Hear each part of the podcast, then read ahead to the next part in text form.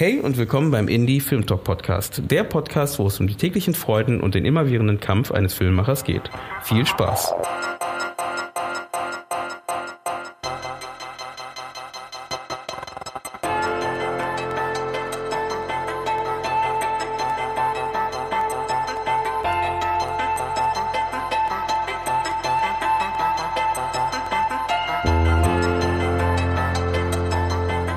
Ihr eingeschaltet habt beim Indie Film Talk Podcast.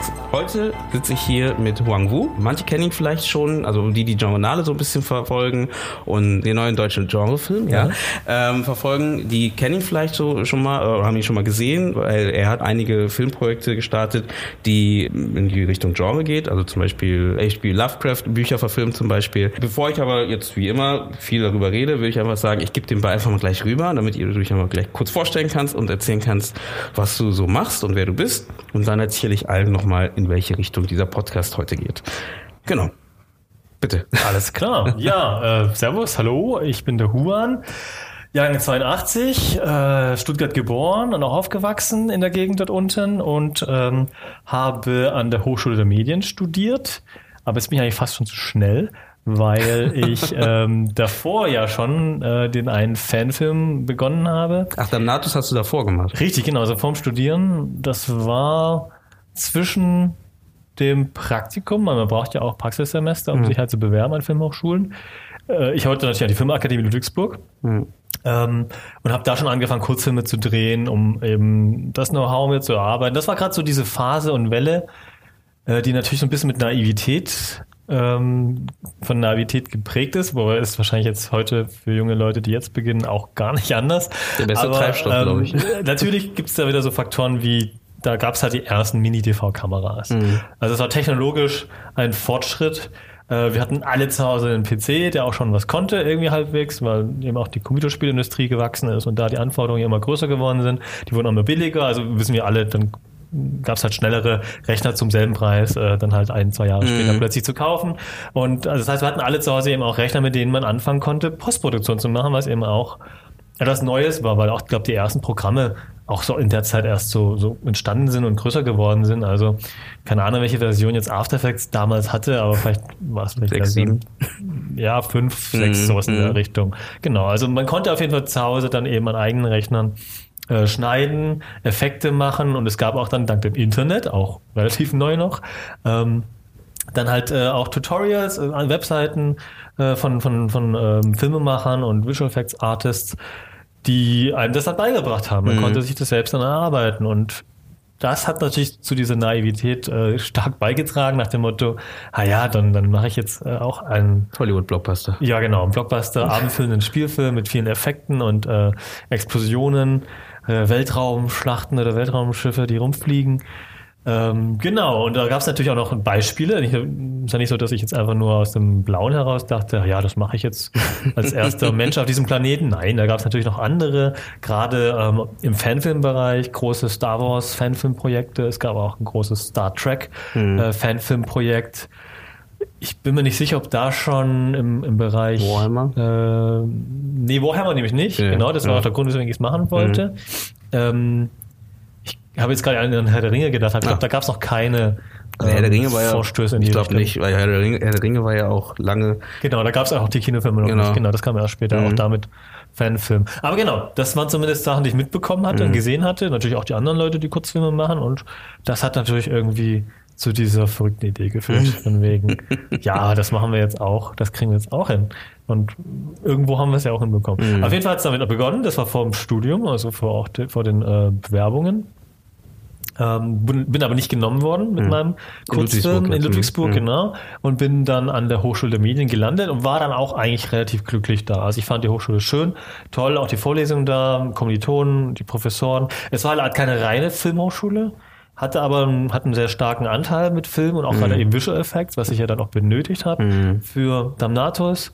Habe mich also auch nicht unbedingt jetzt zwingend als ähm, hier unbedingt Regisseur und unbedingt Drehbuch ähm, gesehen, wobei natürlich da schon die Leidenschaft da war.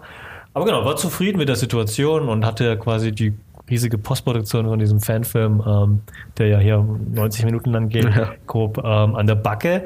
Deswegen war es für mich völlig in Ordnung. Also äh, ein anderer hätte an derselben Stelle, wenn er nicht diesen großen Film an der Backe gehabt hätte, hätte er natürlich äh, vermutlich auch angefangen zu studieren. Ich kenne ja auch andere, die damals auch mit mir studiert haben, die dann aber den Sprung rüber zur Filmakademie im Laufe des Studiums geschafft haben. Also die dann ähm, haben. Ja, weitere okay, ja. Kurzfilme gedreht haben, sogar mit HDM-Unterstützung sozusagen Mhm. und mit ihrem ersten HDM-Kurzfilm als Bewerbungsfilm. Ach, cool. ähm, oder halt, sie haben Leute kennengelernt an der HDM Mhm. und ähm, haben dann separat von Hochschulen einen Kurzfilm gedreht und sind damit dann halt rübergegangen nach Mhm. Ludwigsburg. Das hätte theoretisch für mich ja auch klappen können, habe ich aber nicht gemacht. Äh, bewusst habe ich gesagt, ich will unbedingt dieses große Ding fertig kriegen Mhm. und nicht irgendwie, dass das halt nie fertig wird und scheitert. Und daher bin ich ja eigentlich schon klar mit dem Gedanken ähm, da geblieben, ich, ich ziehe das auch hier durch. Also ich Mhm. bleibe bis zum Ende hier bei der Mhm. HDM und vielleicht äh, maximal so ein Aufbaustudiengang Studiengang an der, an der Film AK noch hinten dran. Mhm. Drehbuch ähm, zum Beispiel gibt's glaube ich, auch jetzt immer noch. Mhm. Ja, genau. Also schon studiert, äh, parallel an dem Film weitergearbeitet. Der ist dann auch parallel zum Studium fertig geworden. Also mitten im Studium oder nach zum Ende des Studiums? Eher so Richtung Ende, Ja. aber ja, Mitte, Ende Mhm. auf jeden Fall. Und dann gab es eben äh, die Frage, wie geht's jetzt weiter? Was machen wir denn als nächstes? Was würde ich als ähm, Abschlussprojekt ähm, machen wollen? Und da wär, war der Traum natürlich schon, einen Film zu machen, Mhm. Abschlussfilm, eben so wie auch an der Filmakademie ja auch üblich. Und auch an HDM machen das ja durchaus einige Studenten. Deswegen ähm, war die Planung für die Farbe, weil das war dann die Idee. Ich wurde zum H.P. Lovecraft-Fan, dank eines äh, sehr guten Freundes, also Der eines Kommilitonen. gegeben hat, ne? Genau, ja. der hat mir, Jan Roth heißt der, Ja. hab ihn da kennengelernt, der hat auch mitgemacht bei Damnatus als 3D-Artist. Er hat mir Bücher ausgeliehen, Mhm. ich kannte Lovecraft davon nicht so richtig, nur so vom Hörensagen. Ähm, und habe dann halt die Bücher gelesen. Wir waren auch zusammen im, ähm, in einem Praktikum Mhm. ähm, als Visual Effects Artist, haben im selben Büro gearbeitet und ähm, auf der S-Bahn-Fahrt habe ich halt immer die Bücher gelesen Mhm. und bin halt dann rein irgendwann ins Büro, gerade die eine Geschichte zu Ende gelesen, die Farbe aus dem All und haben halt direkt drüber geredet, wie toll ich die finde und er findet sie auch unglaublich gut. Für uns beide fast so die Lieblingsgeschichte, Mhm. die beste Geschichte aus Lovecrafts ähm, äh, Werken und äh, haben halt gleich mal so rumgesponnen, weil wir auf der Suche waren nach etwas, was wir als Abschlussfilmprojekt machen wollen. Mhm. Und dann kam halt eins zum anderen sozusagen. Mhm. Ähm, war aber halt dann zu groß für die Hochschule. Ja. Haben die gesagt, Ähm, oder wie? Oder? Ja, also haben Mhm. es schon versucht zu erörtern mit denen, aber es, es war halt dann doch irgendwie eine Nummer zu groß, weil sie das eben nicht derart unterstützen können mit so viel Equipment zum Beispiel. Mhm. Also da ist die Priorität halt schon bei der bei den ähm, laufenden Studiengängen. Mhm. Du bist da als Diplomant dann nicht mehr so auf der Prioritätenliste ganz Mhm. weit oben.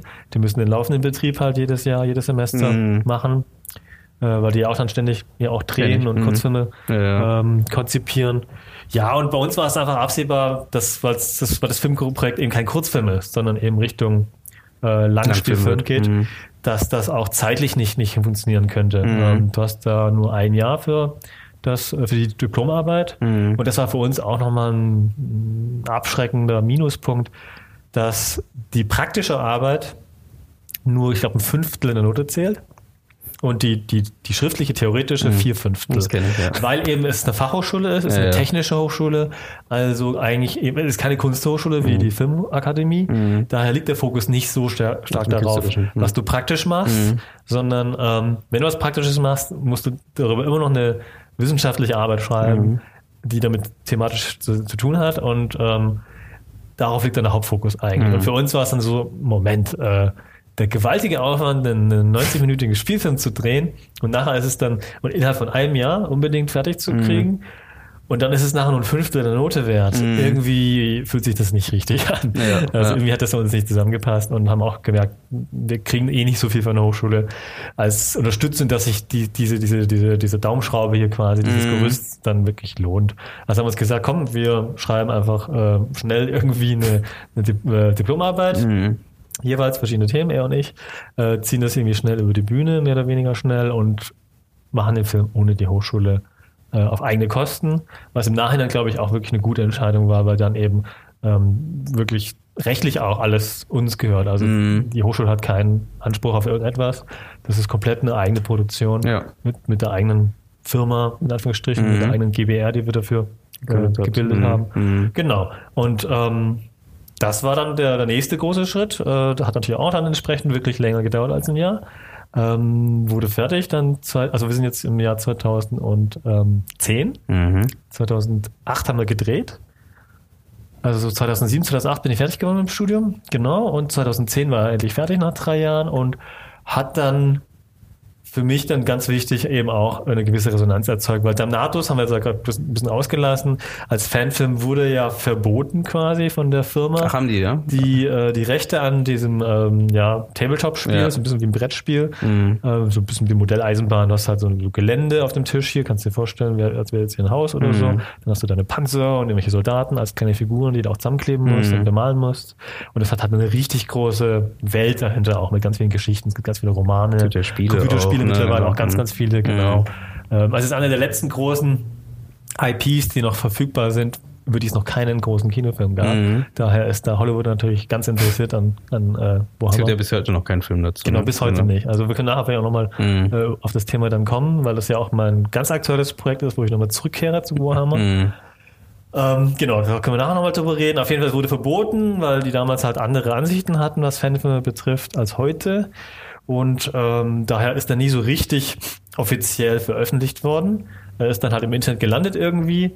Ähm, aber ja, genau, also es ist nicht richtig normal veröffentlicht worden, daher konnte ich den nicht so in dem Sinne ähm, auswerten, wie Mhm. man es jetzt normalerweise machen würde. Also Mhm. wenn, wenn das Ding hochgeladen wird und dann ist es schubs nach ein paar Monaten plötzlich wieder runtergenommen worden, weil es gibt den Film eh nur auf irgendwelchen russischen Torrents und Ja. Webseiten. Das ist kein normales Kannst du nicht auswerten. ja, Ja. es ist ein bisschen schwieriger auf jeden Fall. Ja. Es gibt keine, keine Plattform, wo man da wirklich drüber redet. Und ähm, Aber von welchem Ja. Zeitraum mal reden wir? Also du hast es hochgeladen online, richtig? Und dann, oder wie, wie war denn deine Auswertungsplan davor gewesen? also ich, ich, ich habe es hochgeladen, nein, ich habe es nicht hochgeladen. Ach so, ach so. Ich weiß Okay. nicht, wie das war. Okay, Vielleicht okay. jemand aus der Crew. Okay, okay. Vielleicht wurden auch gehackt. Vielleicht gab es einen Fan, der das gemacht Mhm. hat. Unsere Webseiten und Server waren nicht so gut geschützt damals. Also äh, keine Ahnung. Ja, äh, ich okay. auch, äh, war da mitten im Spieleabend bei Freunden, habe einen Anruf bekommen, Mhm. äh, spät abends so, und die, irgendjemand so, äh, der Film ist online. Und ich so, was? Verdammt.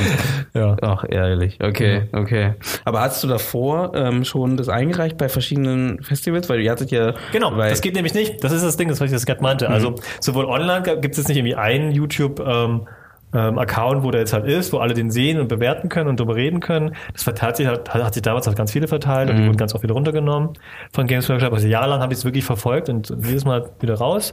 Und eben, ich kann den nicht einreichen auf Festivals oder so, weil alle natürlich Angst haben, dass sie eine Klage kriegen Ja, von Games ja, Workshop, ja, wenn sie den Film zeigen. Äh, Da gab es eine Menge Interessenten, ähm, die den gerne gezeigt hätten, aber das ging halt nicht. Die äh, wollten zumindest das Risiko nicht, nicht auf sich nehmen. Ach, krass. Mhm. Ist ja doof. Okay. Genau, also daher war es halt schwer für mich, auch weil der Film natürlich sicherlich ähm, vom Niveau her, vom Level her, jetzt wenn man es mit die Farbe vergleicht, da ist natürlich, man merkt man schon, dass da Jahre dazwischen sind und mich Ja, da klar. weiterentwickelt hat. Ja. Also er hätte sicherlich auch im Rückblick ganz klar, wenn, wenn die Möglichkeit gegeben wäre, den richtig auszuwerten, hätte er sicherlich nicht so viel positives Feedback mir gegeben wie jetzt die Farbe. Das ist Mhm. mir dann auch klar. Aber natürlich war es trotzdem schade. Aber genau, deswegen konnte ich den halt nie so richtig äh, rausbringen. War dann für mich äh, der eigene Test. Taug ich als Filmemacher? Wollen Leute das sehen, was ich mache? Mhm.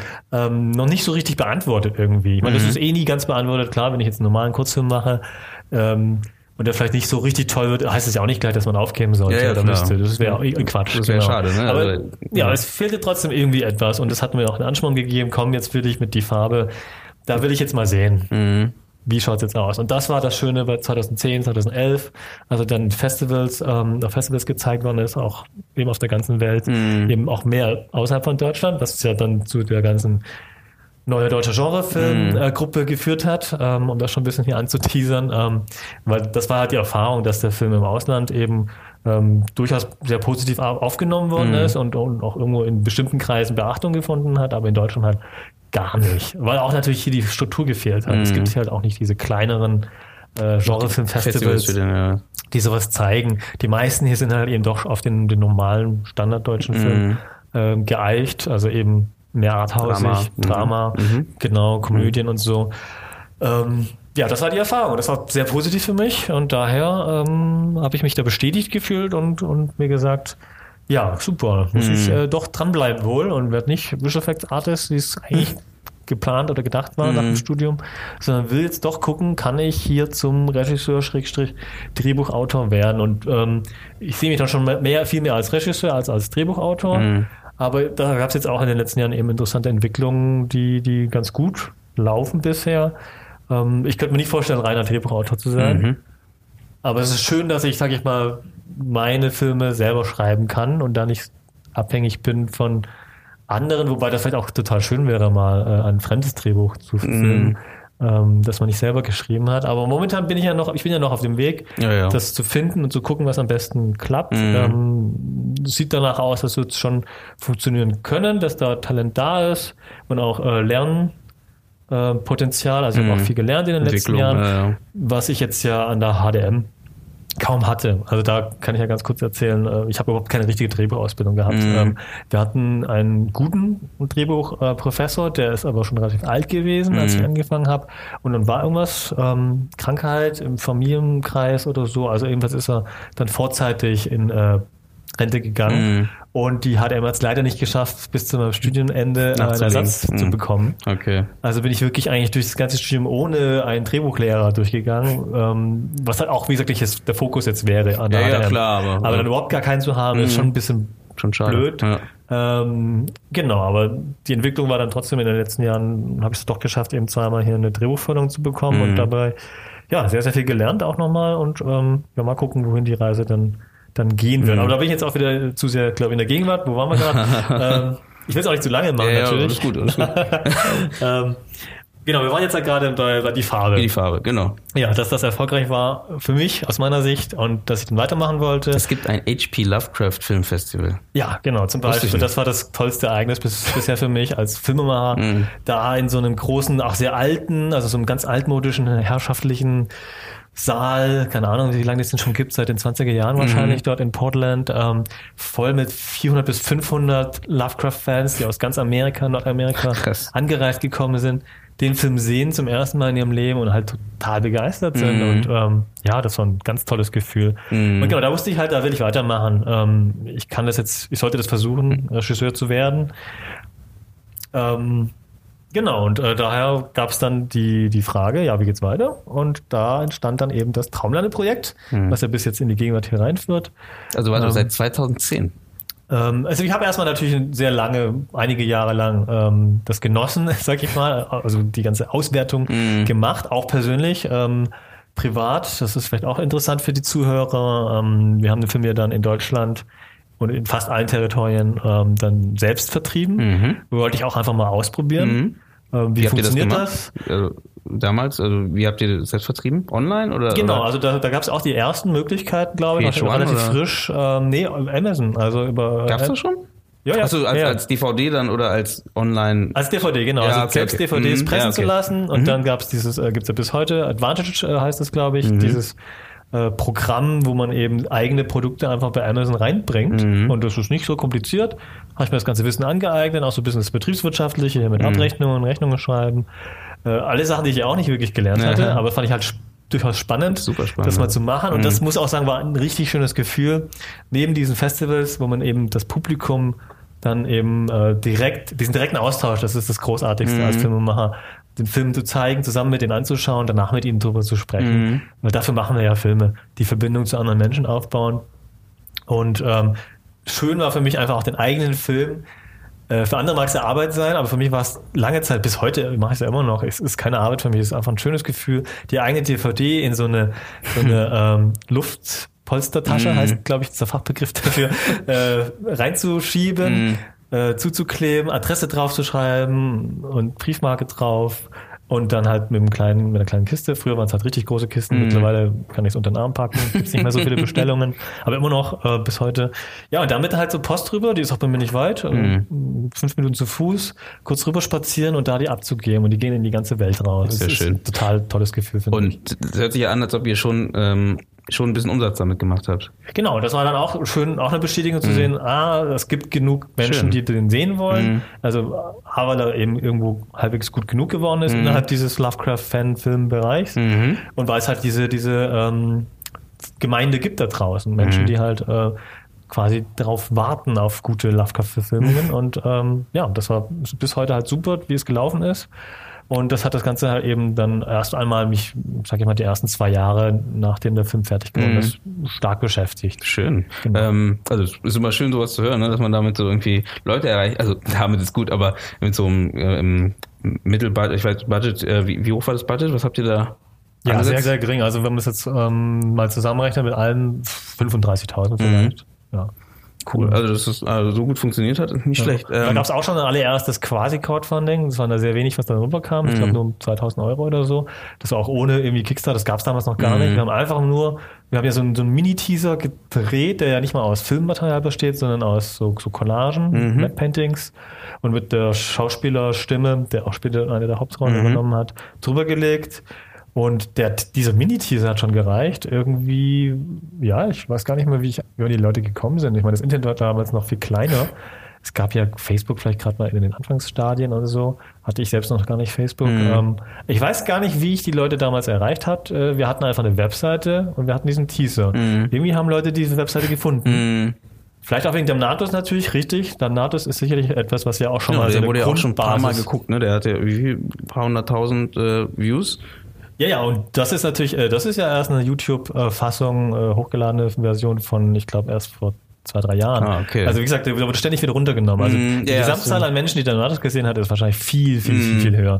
Äh, Gerade in den ersten zwei Jahren, direkt nach Mm. dem, wie der Film da im Internet gelandet ist, haben den, glaube ich, sehr, sehr viele gesehen. Also Mm. das ist für mich jetzt, das ist halt wieder auch das Problem, äh, wegen der Auswertung von vorhin. Ich habe jetzt auch keine Zahlen. Ich kann niemandem sagen, wie viele Menschen den gesehen und gut gefunden haben. Mm. Ja, ja. Weil alle den so ein bisschen heimlich geguckt Ja, haben, heimlich runtergeladen haben. Ja, das ist Ja, aber schön, also interessant. Ähm, das, das kommt noch zu einer Frage von mir, aber oder zu, zu einem Gedanken von mir, den ich gerne einwerfen würde. Ähm, aber ähm, vielleicht erzählst du trotzdem noch mal kurz zu Ende und dann ähm, würde ich das nochmal aufgreifen. Okay. Ähm, also wir haben jetzt die Farbe, ähm, die du ausgewertet hast, ne, ähm, ähm, über die über die Zeit. Und ihr habt da ein paar Preise gewonnen, ähm, ihr seid damit so ein bisschen rund um die Welt gekommen. Ist der in, Englisch gedreht oder in Deutsch? Auf Deutsch, Auf Deutsch. Mhm. was ich jetzt im Nachhinein nicht mehr machen würde, aber hat in dem Kontext gut funktioniert. Also Und das heißt, die, die Lovecraft-Fans haben es trotzdem das Ding angenommen und äh, genau. Aber ich würde trotzdem sagen, genau, das ist etwas, wo ich ähm, heute natürlich, deswegen machen wir den, den Traumlandefilm auch auf Englisch auf jeden Fall. der Teaser ist auch auf Englisch schon. Genau, ne? der ist auch schon auf Englisch. Ähm, es ist halt schon eine kleine Hürde für manche Zuschauer und gerade wenn man möchte, dass eben der nächste Film nicht nur in diesem in diesem Fanbereich äh, funktioniert und, und, und angenommen wird, sondern eben auch für drumherum die normalen in Anführungsstrichen Fantasy oder Horrorfans oder Science-Fiction-Fans. Ähm, das eröffnet natürlich dann plötzlich ganz neue Möglichkeiten, äh, weil ein Film mit Untertiteln ist eben einfach ja beim Vermarkten für viele rein wirtschaftlich denkenden Personen, an die du den Film heranbringen Mhm. willst, die ganzen Entscheider, ob es jetzt Video on Demand ist oder ein DVD-Verleih oder so oder sogar theoretisch Kino. Gab es ja bei uns durchaus auch ein paar Gespräche. Ähm, ja, da ist natürlich ein Film mit Untertiteln einfach ein dickes, dickes Minus. Mhm. Und äh, das zweite dicke Minus, was ich auch nicht wusste, weil für mich ist es eigentlich total egal, ist, dass er schwarz-weiß ist. Mhm. Das ist etwas, wo auch ganz viele Menschen aus der Filmbranche mir dann auch dann gesagt haben, ähm, gut, es, das macht keinen Sinn, der Film muss auf, also wenn man den gesehen hat, versteht man auch, Ja, warum genau, er auf ja schwarz-weiß er sein muss. schwarz-weiß- also, ja. Aber ähm, freiwillig einfach mal so einen Film auf schwarz-weiß Da ist ja machen. nicht schwarz-weiß am Ende. Meine, Ja, ja, ne, also, aber, aber, ja, wird natürlich genau. so im Trailer. Der Trailer ist halt auch schwarz-weiß. Das scheint auch irgendwie anscheinend irgendwie ganz viele Menschen abzuschrecken Mhm. und gucken es nicht an. Deswegen, ähm, ganz aktuell gerade gibt es vermutlich auch deswegen die Schwierigkeit mit dem Hauptmann, der gerade in den Mhm. Ja, Kinos ja. war. Mhm. Äh, haben auch einige Produzenten, Kollegen, befreundete Filmemacher zu mir gemeint, äh, supergeiler Film, ich fand ihn auch total gut. Mhm. Aber vermutlich hat er auch Schwierigkeiten, weil er schwarz-weiß ist. Äh, weil viele, gerade junge Leute irgendwie dann, dann, dann wegschalten, weil Ja. die sagen, nee, alter Film schwarz-weiß, Mhm. gucke ich mir nicht an. Dass das als Stilmittel verstanden wird, dass das was Ästhetisches hat, ähm, ist, ist da nicht so, äh, spielt da nicht so eine große Rolle. Mhm. Leider. Ähm, Film Noir zum Beispiel ist ja klar, immer schwarz-weiß. Ja, ja. Ähm. Deswegen hat ja auch durchaus hier äh, Rodriguez und Sin Sin City und so gut funktioniert. Mhm. Ja, Genau, gut, da hat es ja auch funktioniert, ne? Aber gut. da war auch genau, anderes. Thema, genau. Ja, Und es anderes kommt ja Thema. aber auch wieder Fans, ne? Also wieder, Ja, ja. ne? Ja, Also ja, von genau. Fans getragen in dem Fall. Ja. Ähm, genau, dann würde ich einfach mal genau darauf einsteigen. weil Das, eigentlich wollte ich dasselbe fragen, als ich bei der Podiumsdiskussion war, da äh, ähm, geredet hattest vor zwei Jahren. Ähm, da wollte ich ähm, meine Hand heben und auch mal fragen. Ähm, Fernfilme. Glaubst du, das ist eine gute Möglichkeit für Filmemacher, erstmal eine, eine, ein Publikum zu schaffen? Also, weil sagen wir so, ich, ich schreibe gerade auch ein Drehbuch für meinen nächsten Kurzfilm. Und ähm, ich finde es ist ja immer schwierig, weil du hast halt immer eine eigene Idee. Klar, wenn der Film gut ist, wenn alles gut geht, dann wirst du deine Audience kriegen, aber es wird in der Regel bei Kurzfilmen sind es Filmemacher oder Leute, die halt an, an Festival, Festivalgänger etc., die daran interessiert sind. Seltener sind es halt wirklich die Leute, die halt wirklich einfach nur Filme schauen, die wir eigentlich auch als Kurzfilmemacher erreichen wollen. Wir wollen ja nicht eigentlich nicht nur die ähm, die Film, Filmemacher oder die Filmenthusiasten erreichen, sondern eigentlich alle. Also mindestens, dass sie den Film schauen und dann halt, also mir zumindest ist es wichtig, dass ich davon eine Rückmeldung kriege, wie wie ist ist der, was kann, also wie wurde er aufgefasst, ist, hat das funktioniert, was ich äh, wollte oder hat es nicht funktioniert? Und da ist ja bei Fanfilmen, habe ich, das, hab ich das Gefühl, eine gute Möglichkeit, ähm, diese, dieses Publikum schon mal irgendwie zu kriegen, weil die halt einfach schon mal ja, es gibt einfach eine, eine, eine Basis schon da, die halt einfach, so wie du sagst, H.P. Lovecraft, eine Basis, die halt einfach schon mal da ist, die diese, die schon nach Lechzen äh, irgendwie Filme, weil es gibt so wie, vielleicht sogar schon zu, zu, noch zu wenige Filme davon, ähm, die, die es wollen und dann kommt halt was von dir und wie du sagst, es wird dann, ich meine sogar mit einem deutschen Film, ähm, mit deutschen äh, äh, in Deutsch ähm, lokalisiert, trotzdem wird er scheinbar weltweit geguckt halt. Ne? Ähm, es liegt ja wirklich hauptsächlich an diesem Fantum, an H.P. Lovecraft. Ist es vielleicht eine gute Möglichkeit für Filmemacher, junge Filmemacher, vielleicht mehr in diese Richtung zu schauen? Auch mal in diese Richtung, nicht mehr, das ist falsch, aber auch mal in diese Richtung zu schauen? Ja, es ist schwierig. Ich glaube, es ist ein zweischneidiges Schwert. Ich merke es ja auch selbst bei mhm. mir. Ähm, es hat auf jeden Fall auch Nachteile. Und äh, ich glaube, was ich auf jeden Fall, ich würde niemanden dazu raten, aus einem, sag ich mal, strategisch-taktischen Gedanken heraus, mhm. Äh, weil es, so, es klingt ein bisschen so danach. Ja, genau, das war jetzt, jetzt strategisch. Du sagst, genau. also ich könnte, weil das Thema ist, du könntest ja theoretisch einen Film, ich meine, theoretisch kannst du ja viele Filme oder je, äh, viele Stoffe in eine andere Richtung oder mit einem anderen Stempel theoretisch belegen halt. Ne? Also mhm. du sagen kannst, okay, ich habe den Stoff, ich finde den cool, ähm, ich finde das Thema auch interessant, also von diesem Produkt, was es sowieso schon gibt, und dann verbinde ich das einfach zu einem Produkt und äh, ähm, lass es so raus. Dann habe ich wenigstens schon mal die Leute, die halt irgendwie H.P. Lovecraft mögen, würden sich den anschauen, anstatt eben, dass er halt, weil H.P. Lovecraft nicht draufsteht, ähm, verschwindet. Weil die also, Farbe, wenn du jetzt zum Beispiel nicht H.P. Lovecraft hättest, glaubst du, du hättest auch so eine Resonanz gekriegt? Nee, nee, genau. Der ja? Film würde ja auch gar nicht dann funktionieren, mhm. weil er, er ist ja eine H.P. Lovecraft-Verfilmung. Es gibt ja gar keine andere Idee dahinter. Man könnte natürlich schon sagen, man hat jetzt, sage ich mal, vielleicht ein fertiges Drehbuch, mhm. ähm, eine, eine, Geschichte, eine Thematik, die einen selbst sehr interessiert. Mhm und will das dann eben aufladen, indem man dann auf diesen Zug aufspringt. Ich sage mal so, kann man machen. Ich würde vielleicht nicht dazu raten. Mm. Wenn man es macht, sollte das nicht bekannt werden. Mm. Weil ich glaube nämlich, dass ähm, viele Fans, wenn sie das dann mitbekommen, ähm, das ist rein psychologisch, einfach ablehnen, mm, weil man merkt so, da springt jemand einfach nur auf den ja, Zug ja, auf. Der, kann nicht der ist vielleicht gar kein richtiger. Das ist ja oft so unter Fans. Ich meine, da geht es ja immer um, das ist ja typisch menschlich, man zieht halt gerne Grenzen. Das ist ja bei allen Sachen so. Wir sehen es ja bei den Fußballvereinen ja auch, wo, wo das ganz schnell dann auch mal gewalttätig mhm. wird, nur weil der andere irgendwie einen anderen Verein mag. Mhm. Ähm, oder wir sehen es ja auch bei, bei so Städterivalitäten hier zwischen zwei naheliegenden äh, Städten, Düsseldorf, Köln zum Beispiel oder so.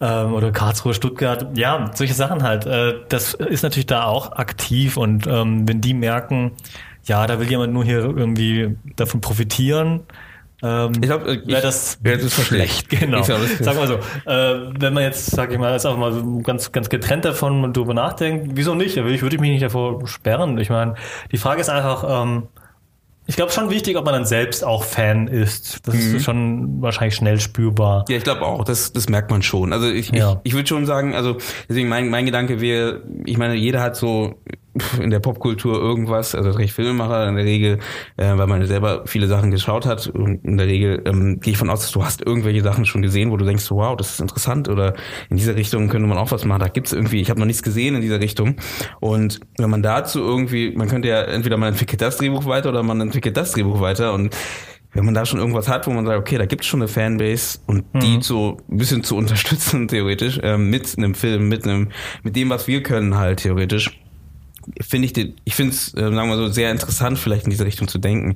Ähm, wie gesagt, nicht jetzt nur aus diesem kalkulierten im Hintergrund, sondern vielleicht auch wirklich aus dem Grund, ähm, ich habe ein Drehbuch, was ich theoretisch in diese Richtung auch äh, aufbauen könnte. Und ich finde diese Geschichte sowieso interessant. Mhm. Wieso baue ich das nicht zusammen genau. zu einem? Also ne? wenn das so zusammenkommt, dann, dann ist doch super. Dann mhm. ist es eine super Situation, weil die Vorteile sind natürlich auf jeden Fall da. Mhm. Ähm, wie du schon sagtest, dann hast du eben ähm, schon eine gewisse Grundanzahl von Menschen, die äh, den Film, die Filmproduktion interessant finden und Mhm. mitverfolgen, äh, in den Social Media Kanälen aktiv sind und dadurch eben da ähm, dass das Publikum von sich aus vergrößern oder Ja. einfach stabil halten, Mhm. dass wenn er rauskommt, eine gewisse Mindestanzahl an Personen den anguckt Mhm. und auch entsprechend dann Feedback gibt und dadurch entsteht ja noch mehr, wenn er gut wird, wenn sie ihn Ja, ja, akzeptieren und, Mhm. und feiern.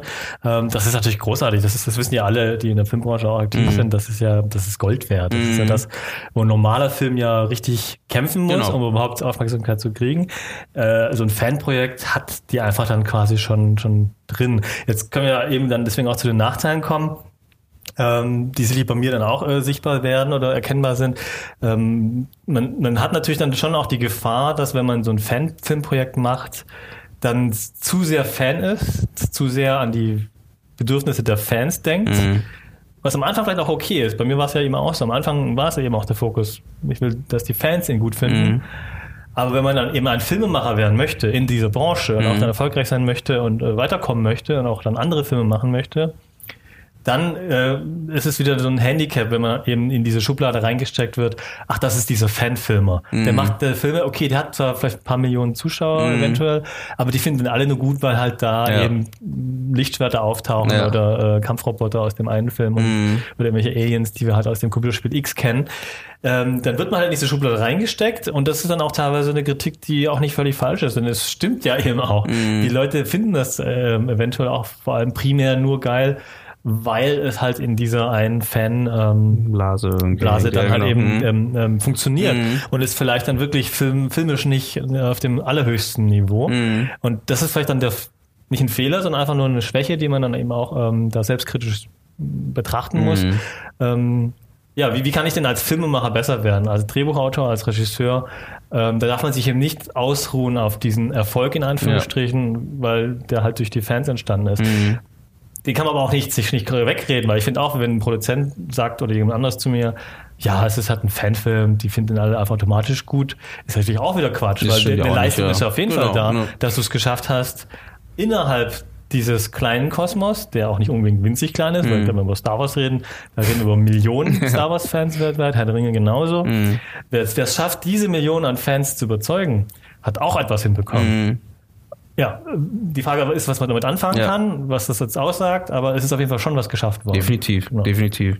Nee, da, da gebe ich dir recht. Aber genau, deswegen finde ich die, also den Gedanken nicht so schlecht, den du halt ähm, gefasst hast. Und ähm, ich meine, du hattest ja auch äh, irgendwo gemeint, ich weiß nicht, äh, äh, in Interview oder weiß nicht, ähm, dass du ja theoretisch dein, du hattest ein Filmprojekt gemacht für den, Kurz, in den Kurzfilm oder so einen kleinen Teaser, 18, 1886 oder so, nee, 1848, Ah ja, stimmt, das war während dem Studium. Da Genau. habe ich ähm, ein anderes Filmprojekt Historiendrama war das, genau, genau. noch vor die Farbe Genau. versucht in die Richtung zu bringen. Und da hast du halt äh, dann diese, diese, diese Bücher gekriegt von, äh, von deinem Kollegen und hast dann halt gedacht, naja, dann kann ich doch anstatt jetzt in dieses Historiendrama, also in diesem, der, dieses, das Thema, was war das zwischen, zwischen, äh, ein Krieg zwischen, äh, zwischen Deutsche Revolution war das. Deutsche genau. Die Deutsche 1848. Revolution war das, genau. Da war das Thema, genau, da habe ich halt gelernt oder gesehen schnell, ähm, dass das einfach unglaublich teuer wird Mhm. mit den Kostümen, um das halbwegs historisch akkurat zu machen. Ähm, ja, da sind wir da nicht weitergekommen. Und Mhm. äh, da braucht man richtig große Geldgeber und äh, es gibt halt kein, genau, es gibt halt nicht so einen, so einen Fankreis, der irgendwie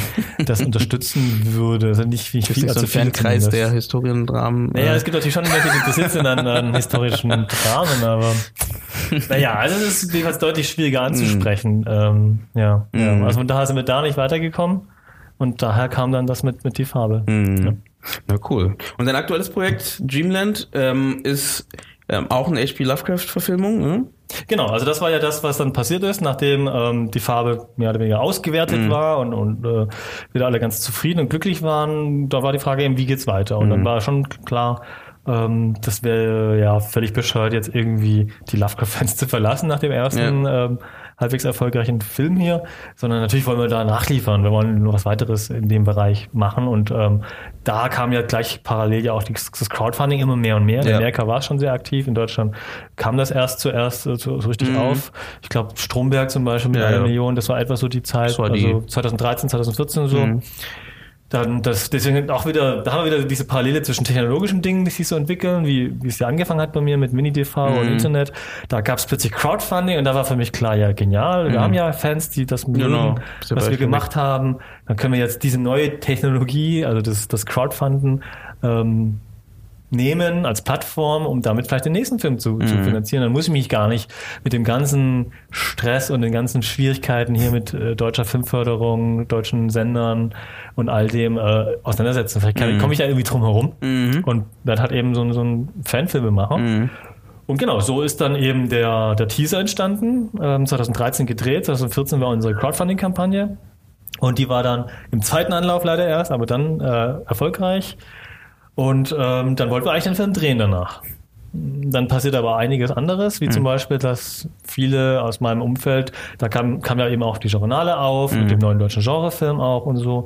Also da diese Vernetzung von Genrefilmen machen in Deutschland. Und so habe ich natürlich auch viele kennengelernt, die eben auch dann vielleicht schon ein paar Schritte weiter sind, die auch dann eben schon Verbindungen haben hier zu den größeren Produzenten und Produktionsfirmen. Ja, und der Tenor war halt dann schon von einigen eben so, das ist jetzt ja völlig verrückt mit so wenig Geld. Also für mich war es viel Geld, so viel hatte ich ja noch nie. Was war das Für denn? einen Wie viel? Äh, 150.000 etwa so dann Habt eben. ihr zusammengekriegt, ja? Genau, genau. International jetzt oder äh, Ja, das lief international, genau. Mhm. Und ähm, das war natürlich deutlich mehr, als ich die, Farbe eben hatte. Mhm. Also äh, war ich eigentlich relativ glücklich damit, aber natürlich kannst du damit nicht einen normalen Film finanzieren, wo jeder Gage Mhm. und Honorar bekommt. Wie stelle ich mir das vor? Ihr habt jetzt ihr habt diese Crowd- Crowdfunding-Kampagne gemacht, dann habt ihr ähm, wie viel mehr als was ihr wolltet gekriegt? Ich glaube, das Mindestziel war 100.000, Mhm. wenn ich mich jetzt nicht Und ihr seid dann auf 150.000 gekommen und ähm, dann kriegt ihr das Geld von von von äh, äh, von Kickstarter oder was auch immer ähm, und das lag dann irgendwo und und ihr habt ja dann erstmal überlegt, wie ihr jetzt die Produktion in Gang bringt. Genau, Oder? normalerweise hätten wir dann, also ich musste erstmal natürlich dann die Rewards machen. Also Mhm. wir hatten, was im Nachhinein vielleicht ein Fehler war, aber ich glaube, es war auch für manche, die das genommen haben, auch ein Incentive. Äh, wir haben extra einige Rewards so ähm, uns ausgedacht, dass die sofort nach der Kampagne hergestellt werden. Okay. Also haben Mhm. wir deswegen in unserem Shop auf der Website auch so ein Traumtagebuch nach wie vor. Meine Wohnung ist halb voll mit den Dingern. äh, wir hatten auch einen Kalender. Das war auch im Nachhinein nicht so klug, weil einen Kalender kannst du auch nur einmal verkaufen. Ja. Danach ist er abgelaufen. Mhm. Wenn es nicht zufällig so ein Kalender wäre, den du ständig benutzen Mhm. kannst. Ja, hätten wir vielleicht machen sollen. Aber wollten wir nicht, weil es war ein astronomischer Kalender. Also der Ah, okay. hatte auch eingezeichnet äh, hier so Mondphasen. Ja, ja, gut, also so astronomische Konstellationen, die halt Mhm. interessant sind für diese Traumland Mhm. äh. Ähm, genau, und das gab's noch. T-Shirts haben wir ohne Ende. All diese Dinge halt eben mussten hergestellt werden. Da musste ich mich auch drum kümmern. Auch da wieder dieses betriebswirtschaftliche auch ein bisschen, das Ganze koordinieren. Mhm. Ja, ja. Das hat also schon mehr als ein Jahr, halbes Ja. Jahr gedauert, bis dann eben alle versorgt waren mit ihren Geschenken. Und dann hatte ich halt gleichzeitig diese Gespräche und äh, die Impulse von, von, von Freunden, Kollegen eben aus dem neuen deutschen Genrefilm, dass das eben ähm, Zu wenig ist. Ja, ja, kann man schon machen, aber im Sinne von Huan, das ist so ein schönes, tolles Projekt, sieht so gut aus. Willst du, willst du, willst du nicht versuchen, zumindest hier mit der Filmförderung und den etablierten Produzenten, das in eine richtige Produktion Mhm. zu bringen, mit richtigem Budget? Also, ja, mindestens eine Million wahrscheinlich Mhm. oder mehr, ähm, so dass man halt eben da professionell arbeiten kann Mhm. als Erstlingsfilm für dich auch und so.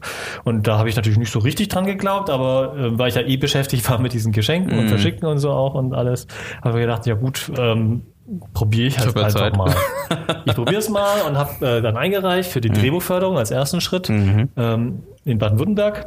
Hat, wie, was war denn der Stand vom Drehbuch in dem Moment? Also du hast ja Crowdfunding gemacht, da hast du wahrscheinlich so eine Art Exposé gehabt, Konzept gehabt, Konzeptvideo gehabt ähm, und dann äh, Drehbuch hattest du schon oder gar nicht. Ich meine, das ist ja sowieso eine Adaption, ne? Also Ja, aber es ist eine sehr freie Adaption. Also das Okay. äh, kann, man, kann ich auch vielleicht kurz erwähnen. Mhm. Also es ist so, dass ich auch lange gebraucht habe, um diese Idee zu finden, weil wir hatten natürlich immer geguckt, welche Adaption von welcher Geschichte wäre jetzt als nächstes interessant. Da gab es schon ein paar Kandidaten, Mhm. war aber nie von einer Idee so richtig überzeugt. Mhm. Man muss dazu sagen, dass auch viele Geschichten von ihm halt relativ kurz sind Mhm. und dann halt Viele Kurzgeschichten, einen ne? abendfüllenden Spielfilm ergeben. Und die zündende Idee war hier bei der, die Traumlande war halt zu, zu sagen, wir nehmen jetzt nicht nur eine Geschichte, sondern fast alle oder viele von seinen Mhm. Traumlande-Geschichten und ziehen einfach nur die Ideen halt raus, die uns interessieren. Oder wir schütteln einfach mal die alle rein in eine Box und, Mhm. und gucken, was dann am Ende dabei rauskommt. Also es ist schon eine eigene Geschichte, die aber halt auf diese, Basiert auf, genau, genau. auf Mhm. diese Welt basiert. okay. Und so Mhm. kam das dann halt erst überhaupt zu diesem Projekt. Mhm. Ähm, und die Frage war gerade, Welcher Stand war denn ähm, das Ach, das Drehbuch, genau. Also nach dem Genau, also es gab eigentlich zu dem Zeitpunkt schon eine fertige Geschichte, ähm, auch schon eine erste Drehbuchfassung, eine ganz rudimentäre. Ähm, aber genau, das hat sich dann dank äh, der Drehbuchförderung, die wir dann bekommen haben, also für mich damals völlig überraschend, äh, kam die, äh, konnte ich eben dann ähm, Also von, äh, von der MFG in Ja. äh, Stuttgart, Okay. Baden-Württemberg, konnte ich also auf die Bremse drücken und sagen, ähm, Moment, wir haben jetzt hier nochmal Geld bekommen. Mit dem Geld ähm, kann ich eben ein bisschen davon leben auf jeden Fall als äh, Drehbuchautor und einfach sch weiterschreiben, äh, den Schreibprozess nochmal anstoßen und das Drehbuch verbessern, deutlich verbessern, dank den Dramaturgen und dem ganzen Prozess. Das ging ja dann auch eben zwei Jahre lang. Ähm, das war sehr, sehr gut. Und dieselbe Zeit parallel zu nutzen für das, was eben in der Logik als nächstes kommen muss. Also ich habe dann halt auch gehört auf die ganzen Kollegen, weil die haben natürlich auch gratuliert, super, jetzt hast du Ja, gute Richtung, Jetzt ja. als nächstes kommt, äh, muss halt einen Produzenten finden, äh, Investoren und ähm, genau. Die Drehbuchförderung hast du ohne Produzenten gemacht. Weil es gibt Richtig, genau. Das, das okay. geht äh, in Baden-Württemberg, ich glaube, es geht nicht bei allen oder bei Genau, deswegen frage ich, weil genau. Das ist auch bei dem neuen Projekt hier ähm, auch der Fall, bei Mhm. der BKM. Da habe ich ja auch eine Drehbuchförderung bekommen. Das ist auch einer der wenigen, wo du ohne Produzent Okay. äh, einreichen Mhm. kannst und als reiner Autor. Weil das ist interessant, weil- ja, mhm, das, genau. das sind großartig. Das sind die beiden ähm, äh, Filmförderungen, da kann ich äh, nur loben, auch wenn natürlich klar, wir als neuer deutscher Genrefilm dann eher auf als Kritiker auftauchen. Nö, ist ja super. Also, Ähm, ich meine, da jetzt aus der eigenen Erfahrung heraus super. Es ist toll, dass, dass du eben Geld bekommst und davon auch leben kannst, weil das hatte ich davon nie. Ja. Ich habe immer parallel gearbeitet und geschrieben. Mhm. Jetzt konnte ich einfach mal wirklich, so wie man sich das auch vorstellt, als Autor, ähm, einfach mal sitzen und du hast nicht den Stress, dass du überlegen musst, wie kann ich meine Miete bezahlen und so. Oder oh, ich muss ja gleich los, muss Mhm. ins Geschäft und so. Sondern ähm, voller Fokus aufs Schreiben. Mhm. Was natürlich gleichzeitig zum anderen führt, dass du dann natürlich dann erdrückt wirst von diesem, Das du Druck, musst ne? jetzt schreiben, du musst Ja. gut schreiben, Ja. das ist ja normal, das haben ja alle Schriftsteller, alle Autoren. Aber Äh, ähm, was glaubst du, aus welchem Grund haben sie deine, äh, deine Scripts oder deine, deine Konzepte übernommen, äh, ähm, ges ähm, gesponsert, äh, gesponsert, gefördert? Also wir haben auch damit argumentiert und ich glaube schon, ich meine, das weiß ich natürlich nicht. Ja, Man klar, aber was spricht ist so- nicht mit genau. dem Gremium und Klar. erfährt das nachher nicht äh, wirklich, was ausschlaggebend Mhm. war. Finde ich auch eigentlich, eigentlich schade, aber ich glaube, es hat juristische Gründe vermutlich, dass man Mhm. Auch wahrscheinlich das für die nicht- nächsten Projekte, ne? offenlegt, genau. Aber persönlich fände ich es eigentlich sehr interessant, mal mit äh, solchen Gremienmitgliedern zu sprechen und, zu erfahren, wie denken sie, Mhm. wie entscheiden sie, einfach auch mal dabei zu sein, weil das jetzt, was wir das Thema hier haben mit dem Podcast. Wir wollen ja, dass Menschen hier Mhm. Genau. eben Dinge erfahren und ich fände es eigentlich total toll, wenn man mal dabei sein könnte bei so einem Gremium und Also, ähm, fall, also falls einer aus den. Gremien zuhört, es Genau. hört bestimmt irgendeiner zu. Ähm, so eine, Geheim, äh, eine Geheimaufnahme mal machen und Ja, uns, uns genau. zuspielen. nee, da fliegen sicherlich auch mal die Fetzen, da gibt es sicherlich dann auch mal richtige harte Fronten und so. Mhm. Ja, ist natürlich, ist dann auch wahrscheinlich schon richtig und gut so, dass das alles in einem geheimen Kämmerlein passiert. Mhm. Aber wir wollen, wir würden natürlich schon gerne wissen, wie das genau stattfindet. Naja, äh, auf jeden Fall, ich, ich glaube, weil wir es auch so argumentiert haben, dass äh, wir dieses erfolgreiche Crowdfunding schon hatten, hat, glaube ich, äh, in dem Fall sehr, sehr, sehr stark geholfen, weil die Geschichte selbst hier mit H.P. Lovecraft, wir haben Fantasy, wir haben starke Gruselelemente. Es ist ein Stoff, der nicht unbedingt ähm, typisch wäre hier für, für, für den deutschen Film. Ja. Das sehe ich hier auch im Nachhinein, jetzt nachdem das Drehbuch fertig ist und wir eben versucht haben, Produzenten zu finden. Ähm, ist auch ein, klingt auch nach einem sehr teuren Film auch, also ist natürlich teurer als das, normale ähm, Drama, das man als Erstlingsregisseur vielleicht normalerweise machen würde. Ähm, daher, da gab es sicherlich genug Minuspunkte plus meine Person. Ich bin ja kein Filmhochschulabgänger, nicht mal, genau, wie gesagt, vorhin äh, kein richtiger äh, Drehbuchautor. Ich hatte ja nie eine richtige Ausbildung. Machst sie halt viel kleiner. Dass ich an der HDM keinen Drehbuchprofessor hatte, wussten Sie vielleicht nicht, aber auch die HDM ist ja nicht dafür bekannt, Ja. hier große Drehbuchautoren unbedingt auszubilden. Ähm, also das sind genug Minuspunkte auf der Liste und da muss man natürlich bei so, einem, bei so einer Einreichung immer gucken, was kannst du denn als Pluspunkt reinbringen und betonen und das war eben, dass wir schon ein, ein Marktsignal bekommen haben, denn die denken natürlich da in diesen Gremien und auch in der Filmförderung ja auch, es ist auch eine, zu Großteil eine Wirtschaftsförderung und nicht eine Ja. reine Kunstförderung. Das ist auch eine Riesendebatte nach wie vor in Deutschland. Was ist die Filmförderung in Deutschland? Und sie ist eben so, so, so was Bizarres, was beides gleichzeitig ist. Und dann wird natürlich in den meisten Diskussionen immer das eine betont, was man gerne betont haben möchte, um aus äh, irgendwelchen Argumenten da rauszukommen. Ähm, also im Zweifel ist sie halt dann immer das andere. Ähm, also wenn dein Projekt zu künstlerisch ist, dann haben sie oft natürlich ähm, wirtschaftliche Argumente Ja, gegen dein Projekt. klar. Wenn du was Wirtschaftliches reinbringst, dann sprechen dann manchmal da wieder künstlerische Sachen Ja, dagegen. Mhm. Nach dem Motto, äh, gerade beim Genrefilm, weil der ist ja rein, der ist ja oft wirtschaftlich total stark, Mhm. also international, aber passt halt, sag ich mal, mit seiner Erzählart. Ähm, glaube ich, äh, nicht in die deutsche Tradition rein. Mhm. Also ähm, gerade auch mit dem Thema Gewalt, mit, mit äh, dem Düsteren, mit dem Psychischen. Ähm, das sind Filme, die wir eben oft nicht, nicht sehen in deutschen Mhm. Filmen, mit diesen Metaphern auch und so. Das ist eine andere Kultur, ist eine andere Erzählweise, die hier Obwohl nicht die meistens ja aber auch weltweit ähm, auswertbar ist. Ne? Also genau, deswegen ja auch funktioniert ja, weltweit, genau. international, genau. Ähm, und da, dann hast du so ein Filmprojekt, das, sag ich mal, vielleicht sogar hochkommerziell aussieht. Äh, Also ich rede jetzt nicht von den Traumlanden, aber Mhm. ähm, ich kenne durchaus einige Kollegen, die, sag ich mal, ein sehr hochkommerzielles Projekt einreichen, Horror oder was auch immer, Mhm. gerade Horror zum Beispiel, aber dann natürlich dann, sag ich mal, plötzlich dann keine wirtschaftlichen Argumente dann bekommen, sondern halt eher so, so, so künstlerisch-kulturelle Argumente, Mhm. die dann gegen so einen Film sprechen. Und da siehst du halt, dass dann die Filmförderung manchmal gerne eben auch diese, diese, diese Zwitterhaftigkeit nutzt für, Mhm. Ja, klar. Mhm. für, für, für solche Argumente. Aber egal, das war jetzt eh ein Abstecher gerade. ähm, jetzt habe ich den Faden verloren. Ja, genau, aber äh, das heißt, deinen haben sie gefördert, glaubst du? Ach, genau. Wie gesagt, wir wissen es ja nicht, aber es ist jetzt einfach nur eine, was wir denken, was du denkst. Ähm, Genau, also wir haben das auf jeden Fall in der, in der Bewerbung ähm, sehr stark betont. Schaut her, ähm, es gibt ja auch den Trailer schon, ihr könnt euch den Trailer anschauen, es gibt jetzt gut, schon was ja. zu Mhm. sehen. Ähm, den habe ich, hab ich glaube ich, auch auf eine, eine DVD oder so mitgepackt Mhm. äh, und beigelegt. Äh, Konnten die sich also auch anschauen oder vielleicht gab es eine Präsentation beim Gremium, weiß Mhm. ich nicht.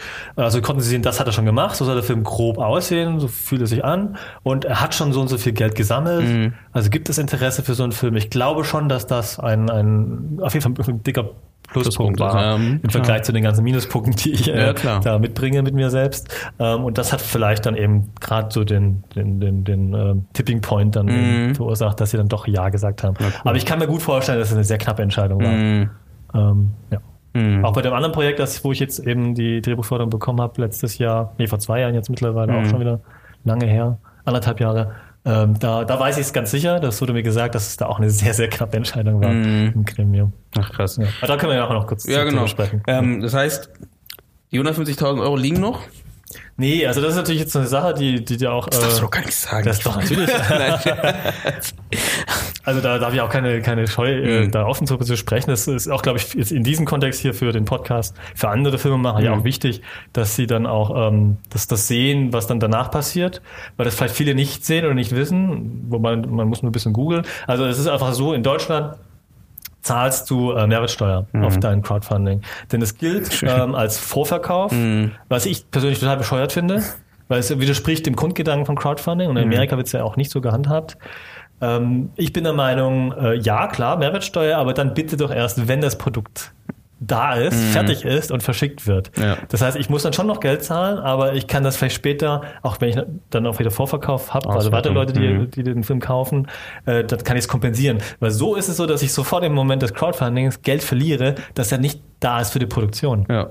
Ansonsten hätte ich das Geld während der Produktion und kann darauf spekulieren, ähm, dass ich durch weitere Vorverkäufe am Ende dann die Mehrwertsteuer problemlos Mhm. zahlen. Natürlich kann das auch wieder Probleme verursachen, wenn man es nicht schafft, diese zu zahlen. Gut, das äh, ist halt ein Genau. Problem der Zukunft Ja, genau. zumindest. Aber ich kann zumindest die Filmproduktion so beginnen und Ja, das hab, ist doof, ja. was ja auch die Leute wollen, wenn sie dir Geld geben, ähm, dass du mit diesem Geld äh, von ihnen den Film drehst. Und Mhm. da geht natürlich dann eben in Deutschland mit 19 Prozent dir da sehr viel verloren. Ja. Äh, das haben wir nicht komplett verloren.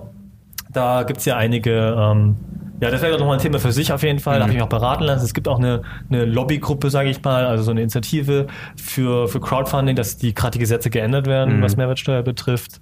Ähm, die haben mir auch geholfen und mir ein paar Tipps gegeben, dass man okay. bei bestimmten äh, Rewards, die wir hatten, ähm, dass du da nicht die 19% drauf hast. Okay. Ähm, also eine DVD zum Beispiel ist ganz klar, ist ein Produkt, kannst du anfassen, Klar. Mhm. 19%. Aber andere Sachen, ähm, wie, wie jetzt zum Beispiel, was hatten wir denn, äh, dass du beim Rohschnitt irgendwie mitgucken kannst und, und mitentscheiden kannst oder so eine Art Mhm. Pre-Screening, genau, äh, anschauen kannst äh, vom Film und Feedback geben kannst und mir beim Schneiden ein bisschen sozusagen. Feedback geben kannst.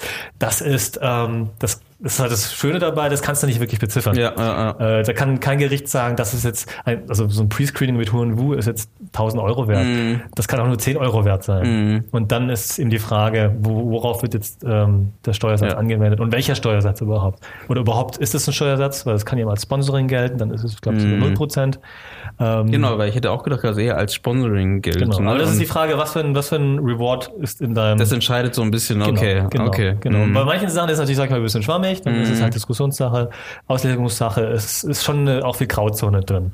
Das ist, muss man sich halt dann, da muss man sich ein bisschen reinfuchsen, ein bisschen einlesen, auch in diverse Gerichtsentscheidungen, aber da, da gibt's auch nicht viel. Das ist Mhm. halt auch was Neues. Das ist in Deutschland auch bis jetzt, ich, jetzt ist es auch wieder vier Jahre her, Mhm. unser Crowdfunding. Ich glaube, da hat sich jetzt auch nichts getan in den vier Jahren. Es ja, ist natürlich auch keine halt große Lobby. Ja, meine, das ja, ist natürlich jetzt klar. im Vergleich zu anderen Lobbygruppen, äh, die hier in Berlin äh, anklopfen, eine der kleinsten wahrscheinlich. Da, da kommt halt nicht so viel rum. In Amerika Ja, ja. ist es ja auch nochmal viel größer. Da merkst du auch natürlich, Da kommt auch viel mehr Geld rum. Genau, ne? Also, genau. Da ist ja fast schon eine Industrie geworden. Also gerade in manchen Bereichen, wie wo ich auch aktiv bin, so ein bisschen als eher als. Konsument. Wie Bei Gamer. Gamern, das Mhm. ist ja riesengroß, die ganzen Brettspiele werden ja fast nur noch äh, über Crowdfunding finanziert. Mhm. Das, ist, ist, hat das total geändert und ähm, Filme noch nicht so sehr, weil Filme halt auch sehr groß und teuer sind. Mhm. Ja, das, ähm, Ja, ja, ich, ich glaube, bei Filmen ist auch noch das Problem, die, oder das Problem, das Schwierige halt, ähm, das, das Greif, die Greifbarkeit, oder? Also, das hast du bei Spielen theoretisch auch, aber bei Spielen funktioniert es ja meistens eher durch große Namen, ne? Tim Schäfer etc. Ja, werden- Spielen ist auch so, dass die oft ja schon fertig sind, weil die haben eigentlich nicht so große Ja. Entwicklungskosten. Hast du Mhm. oft schon ein fertiges Spiel. Die laden dann auch, also jetzt bei Brettspielen zum Beispiel, laden sie auch schon die, die ähm, Anleitung hoch, dass Mhm. man sich die Regeln angucken kann, machen Videos und zeigen dir, wie das Spiel funktioniert. Du kriegst gleich das Gefühl, ist es ein Spiel für dich oder nicht. Mhm. Und haben auch schon fertige Artworks, was natürlich super. Also eigentlich ist es ein fertiges Produkt. Ja, ja, genau. Und es ist dann nur noch die Frage, wie viele Kopien davon stellen wir jetzt her? Ja, okay. und verschicken die an euch. Ähm, daher ein ganz anderes Geschäftsmodell. Beim Film geht das halt nicht. Ja. Der muss erst noch gemacht werden und das ist, glaube ich, auch ein bisschen abschreckend, weil man eben als Crowdfunder weiß, und das wissen auch meine Crowdfunder hoffentlich und halten ja auch nach wie vor da die Daumen und sind da uns treu, wofür ich super dankbar bin, weil das Plan nicht so geplant war, dass es jetzt so lange dauert. Mhm. Äh, Die, die letzten vier Jahre waren ja nicht so geplant, ähm, weil ja Glück mit dem, ähm, mit dem, mit, Mit dem Funding, dem neuen Funding. mit dem Drehbuch, ähm, Mhm. mit der Förderung, genau. Und den anderen Entwicklungen, zu denen ich noch gar nicht gekommen bin. Mhm. Ähm, genau. Also das ist natürlich dann schon so, dass man da einfach warten muss und ähm, hoffen muss, dass das irgendwann dann halt den Film ergibt. Und daher, ja, beim Film schon schwieriger. Mhm. Ja, kann ich schon. Also ich sehe es ja immer wieder bei, bei Filmen, also dass sie halt ganz schwierig gefördert werden, wenn die nicht so einen Background haben. Entweder wie bei deinem Fall, dass du halt schon irgendwas geliefert hast, wie Genau. die Farbe, wo du sagen kannst, guck mal, das gibt es, ähm, das haben wir schon. Ähm, für alle Lovecraft-Fans ist es super interessant und dann hast du schon mal mindestens die Leute, die sagen, ja, ich will vertrauen darauf, dass daraus auch ein Film entsteht. Genau, weil du hast ja Ähm, vorhin gefragt, ob man halt eben auf diesen Fanzug Mhm. da aufspringen kann. Ähm, da darf man, glaube ich, auch nicht erwarten, dass man mit dem ersten Projekt, Mhm. ähm, dass das funktioniert nach dem Motto, ja, ich mache jetzt halt wir sehen es ja bei dir. Ich meine, das geht ja kein Problem, das kann doch jeder. Nee, nee, weil das, ist ja das, das, genau, ja, weil das das zweite Projekt ist, Ja, äh, ja, weil du gerade sagst, die, die Crowdfunder haben ja gesehen, ach, die haben schon einen tollen Film gemacht. Mhm. Also ist das Vertrauen, glaube ich, dann deutlich größer. Der nächste wird erstens auch gemacht, der wird auch wieder zu Genau. Ende Mhm. gebracht und der wird halt eben dann auch gut werden. Ähnlich gut, hoffentlich gleich gut und so. Wenn man jetzt ganz frisch ankommt und sagt, ich habe jetzt hier einen Kurzfilm und der spielt auch in dieser Fanwelt und ja, ich bin auch Fan und das darf, wie gesagt, auch nicht äh, gelogen sein, weil Ja, das ja. kommt halt irgendwann schon schnell raus, glaube ich. Ähm, auch wenn das authentisch ist, dass du selbst auch Fan bist von, von dem Ding. Ähm, ja, wenn es das erste ist, ich glaube, das ist auch schwierig, weil dann fehlt diese Vertrauensbasis. Definitiv, also das sieht man. Das Ja. ist ja oft so, dass die dann meistens scheitern oder nicht so viel kriegen, wie sie eigentlich vielleicht erhofft hatten, ähm, weil einfach genau die Fanbasis fehlt oder halt der Name fehlt oder wie auch immer. Ne? Und du kannst ja auch, ich meine, ich habe auch ein paar Projekte gesehen, wo zum Beispiel dann halt ein bekannter YouTuber mit reingezogen wurde und deswegen halt das ähm, ein bisschen besser gefördert wurde, weil er wieder seine Fans mitgebracht hat. Ähm, das wäre eine Richtung, aber ansonsten fehlt dir halt einfach diese Basis oft, um dann erstmal loszulegen. Aber deswegen, die muss man halt machen, die muss man erstmal schaffen. dann, ich glaube, dann, wenn du halt in Schwierigkeiten kommst, ähm, wenn es länger dauert, aus welchen verschiedenen Ja. Gründen auch immer, und du noch nicht einen Film delivered hast, glaube ich, dann, dann, dann brodelt es noch viel schneller Mhm. Ja, und, und wird, wird dann problematischer. Wir haben jetzt ähm, das Glück, aber ich mir ist klar, dass wir eben auch da das nicht Mhm. überstrapazieren können. Deswegen werden wir den Film ja auch dieses Jahr dann angehen jetzt endlich. Also die äh, Pre-Production läuft jetzt Mhm. ja auch schon. Ähm, ja, also die letzten vier Jahre konnte ich halt eben Habt ja auch die Updates gemacht, ähm, erklären, woran es Mhm. jetzt liegt. Und ich glaube, weil die Leute wussten, also schon den einen Film die Farbe gesehen haben, ist das Vertrauen noch da, mhm. dass, dass wir das hinbekommen werden und dass wir nicht äh, irgendwie, keine Ahnung, mit dem Geld auf Hawaii landen und äh, am Ende sagen, Entschuldigung, hat nicht geklappt. Nee, ja, also wir sind nach wie vor jeden Tag dabei, eben das hier voranzubringen und mhm. ähm, ja, eines Tages einen fertigen Film zu haben. Das wird ja wahrscheinlich auch nochmal ein bisschen äh, dauern jetzt. jetzt. Jetzt kommt der Pre-Production. Ja, also das ist, das ist das Schwierige eben. Ähm, also ich habe es noch nicht ganz zu Ende erzählt ja, vorhin, genau. äh, mit meiner, mit meiner äh, Geschichte hier. Ähm, wir hatten nämlich dann Schwierigkeiten, erstmal einen Produzenten zu finden, nachdem das Drehbuch fertig war, weil in Deutschland eben so ein Stoff, ja, es stößt dann schon auf viele Fragezeichen. Mhm. Also es gab durchaus einige, die das toll geschrieben fanden, aber einfach keine Möglichkeit gesehen haben, wie sie das in Deutschland finanziert bekommen. Mhm. Einfach weil das System dafür nicht, nicht ausgelegt ist, weil einfach die Gelder äh, gerade Erstlingsregisseur wieder das Thema, mm. mit so einem Stoff, ähm, das ist einfach... Ähm, ja gut, aber du bringst ja als Erstlingsregisseur trotzdem schon 150.000 Euro mit. Ja, klar. Trotzdem? Ja. Ähm, okay. Also das ist natürlich auch ein Incentive, ja klar, das hat natürlich schon, war ein Argument natürlich. Mhm. Da ist schon Geld da, aber ja, mh, mm, schwierig einfach. Mhm. Das ist halt Deutschland. Mhm. Ich will das auch gar nicht jetzt irgendwie nee, zu klar, kritisch okay. Mhm. bewerten. Das ist halt auch durchaus realistisch. Ich meine, wie oft passiert das denn hier in Deutschland? Ja.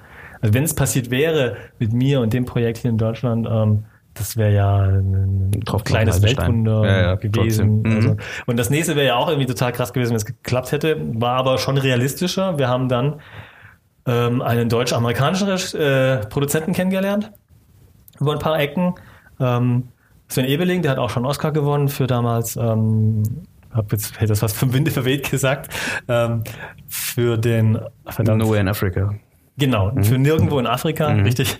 Ähm, ist dann ausgewandert, hat mhm. eine Firma in Amerika gegründet und ähm, der ist dann auf unser Projekt gestoßen, fand es mhm. interessant, hat es mit auf seine auf sein Slate getan, wo auch andere Projekte schon waren und mit denen hat, ja, ist er halt eben dann hausieren gegangen, hat er seine Kontakte, hat das eben äh, verschiedenen Investoren gezeigt und äh, dann hatten wir ähm, den Erfolg, dass, dass die chinesischen Investoren, die er kannte, ähm, sehr stark auf diesen Stoff angesprungen sind. Die fanden den Trailer super toll, mhm. haben das Drehbuch gelesen und äh, haben mit uns dann weiterentwickelt und überlegt, wie könnte man das zu einer chinesisch-deutschen Koproduktion machen. Wie, wie war das mit der Förderung von deinem äh, von dem von der Drehbuchförderung? Warst du noch in also vom vom Budget her noch in diesem Rahmen drin oder warst du schon da schon draus, dass du jetzt eigentlich schon ein bisschen Sorge hattest?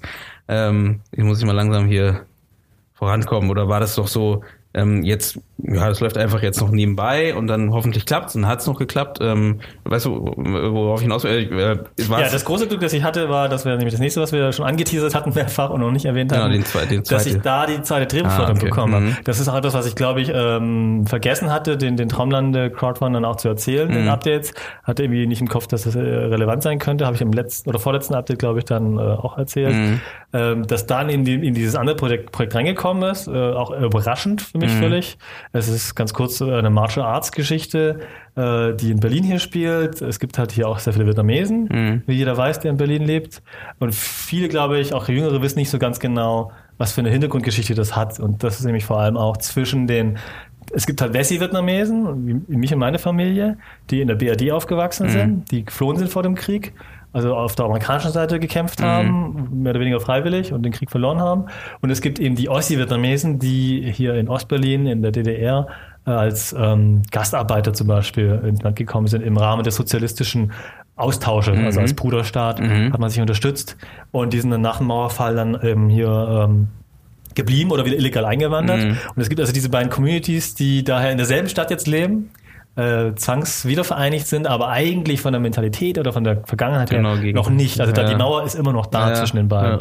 Äh, merkt man aber auch nicht, weil, weil äh, typisch asiatisch, man, man löst es nicht unbedingt mit, mit direkten offenen Konflikten, mm. also es ist nicht so wie zwischen Türken und Kurden, mm. nur dass man ein anderes Thema ist, das sind ja halt ganz andere Völker mm. auch und so.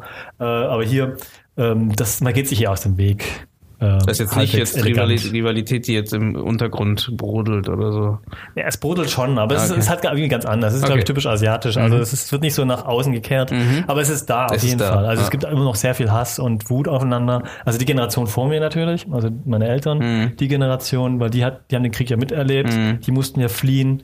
Ähm, und für die einen sind die anderen halt Verräter, die mit den Amerikanern zusammengearbeitet mhm. haben, und die mhm. anderen sind natürlich die Kommunisten, die ja. irgendwie alle ähm, ermordet haben mhm. und Terror und äh, alles schlecht gemacht haben, das Land zerstört haben, den ganzen Krieg verursacht haben. Also da gibt es eine Menge Schuldzuweisungen auf beiden Seiten und ähm, ist schon schwierig. Also es ist politisch natürlich massiv aufgeladen durch den richtigen Krieg, ähm, ja, wo man aufeinander geschossen hat und sich gegenseitig getötet hat. Genau. Und das als Grundbasis wollte ich immer so irgendwie als Geschichte mal ver verwenden, aber hatte nie eine zündende Idee, wollte auch kein Sozialdrama draus machen, was ja vielleicht sich da anbieten würde. Als Genre-Fan wollte ich halt was anderes machen und dann gab es plötzlich die verrückte Idee, komm, ich verbinde das jetzt mit so einem Mafia-Füllerstoff und äh, einem Kung-Fu-Film, also mit Martial Arts, weil es auch eine vietnamesische Kampfkunst gibt, ähm, eine, eine spezifische. Und ich glaube, von der gibt es auch noch keinen Film, also wobei vielleicht ein, zwei. In Vietnam gibt es, glaube ich, ein paar, aber keinen, keinen größeren irgendwie im internationalen Bereich. Und ähm, genau, das habe ich eingereicht und ähm, ging dann beim, beim BKM, also hier direkt ähm, hier Bundes, wie heißt es, ist ja nicht die Ministerin, Nee. äh, ist ja kein Ministerium, Ja, aber ja. die quasi die Bund Bundesministerin für, für Kunst und Kultur. Mhm. Ähm, bekam ich die, das war vor anderthalb Jahren und ähm, dadurch kam halt wieder Geld rein. Ähm, war natürlich also eine, eine Belastung auch irgendwo, Mhm. äh, weil es fehlt noch eine Sache. Ich habe jetzt natürlich dann auch noch ähm, äh, die Sachen nicht ganz erzählt gehabt, bevor wir Sven Ebeling kennengelernt haben, Mhm. also den Produzenten, der uns mit den chinesischen ähm, Investoren zusammengebracht Mhm. hat war ja erst einmal diese, diese Erkenntnis so, hm, hier geht's nicht weiter. Mhm. Ich finde keinen Produzenten. Also weder in Deutschland noch auch, wir haben natürlich auch äh, hier große Genre Co-Produktionsmärkte besucht, wurden da auch äh, erfolgreich eingeladen. Das ist auch ein Bewerbungsprozess. Also äh, Frontier heißt dieses Programm. Die sind in, ähm, damals war es in Brüssel und in Montreal in Kanada. Ähm, da, das ist einer der größten Entschuldigung, einer der größten äh, Genrefilmfestivals der Welt, das Fantasia Film Festival. Und in Brüssel ist ja auch eins der größten, ähm, das äh, Brüsseler, das BIF. Ähm, und die haben in, in beiden Städten während des Festivals eben solche Märkte, wo man sich eben treffen kann, wo man sein Filmprojekt pitchen darf.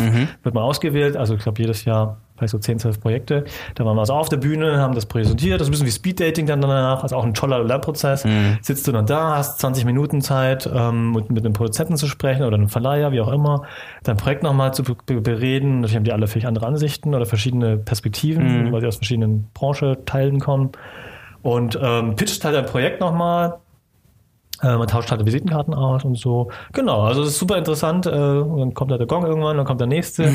Ähm, sehr anstrengend, aber sehr interessant. Viel, viel gelernt, auch wie die internationale Filmbranche funktioniert, die ja eben teilweise ganz anders tickt wie, wie die deutsche, ganz anderen Blick hat auf, auf Filme auch.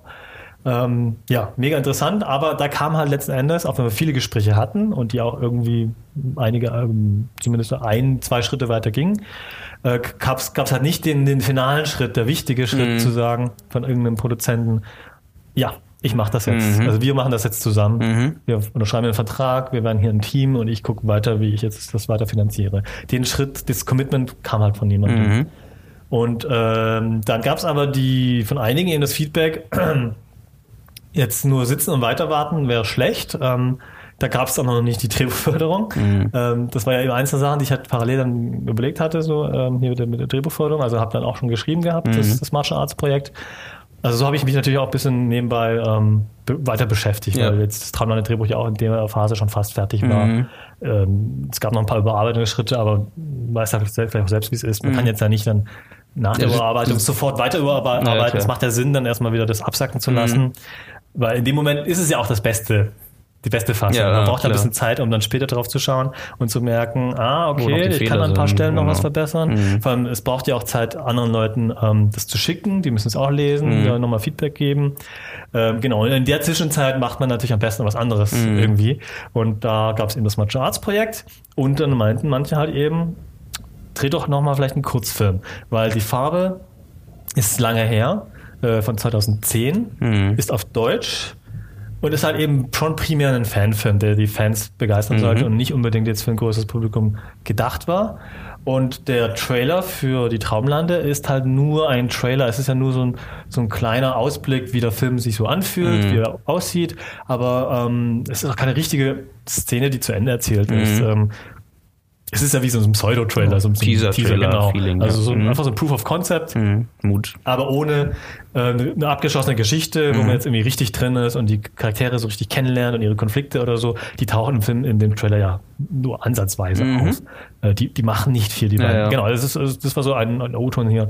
Die beiden Schauspieler sind gut, aber sie, sie machen nicht viel. Daher könnte man anhand dieses Trailers auch nicht einschätzen, wie gut meine Schauspielführung ist. Wie, wie gut ich als Reg- Regisseur eben dann auch Profi-Schauspieler inszeniere. wenn ich dann eben den Film hier professionell äh, finanzieren möchte, dann kommen ja eben auch äh, halbwegs bekannte, berühmte Mhm. Schauspieler. Wie, wie, wie kann man dann mit solchen dann umgehen und wie gut ist der Regisseur? Wie, wie kann Mhm. man denen äh, wiederum argumentieren, den gegenüber argumentieren? Das ist jetzt euer Regisseur. Ja, ja. Kann man denen einfach nur die Farbe zeigen und äh, diesen Trailer, äh, bezeugt das dann einen bekannten Schauspieler? Oder kriegt ihr dann auch so ein bisschen so die Bedenken, Mhm. Ja, von. Mhm. wegen, will ich wirklich hier in dieses Projekt einsteigen und mit dem zusammenarbeiten? Also sicherlich ein Faktor. Natürlich trifft man sich dann und lernt sich dann noch mehr kennen, schätze ich Mhm. Ja, mal. klar, das ist Ähm, aber ein Teil halt. Ne? aber das ist so Definitiv. hier eine Ja. Sache, wo man Genau. einfach, das könnte man verbessern, hieß Klar. Mhm. es zu mir. Also macht auch einen kleinen Kurzfilm und äh, ähm, schau, dass der richtig toll wird und dann hast du nochmal ein weiteres Argument hier in der ganzen Diskussion Mhm. äh, auf dem Tisch. Ja, aber so wie ich halt bin, äh, wurde das dann zu was Größerem. es wurde dann auch zu so einer Rückkehr zu dem Warhammer-Ding. Mhm. Äh, das ist, glaube ich, jetzt ausufern zu erklären, warum genau das jetzt, äh, dazu führte.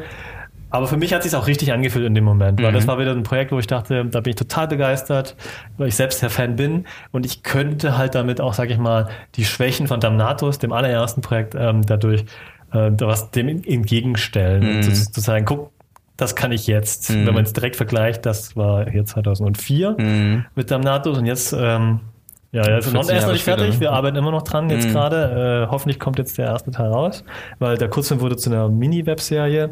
Er wurde okay. umgeschnitten jetzt auf drei etwa zehnminütige Episoden. Haben gemerkt, dass das äh, besser verdaubar ist, dass die Geschichte doch zu komplex ist, um sie in einem Stück zu sehen. Ja.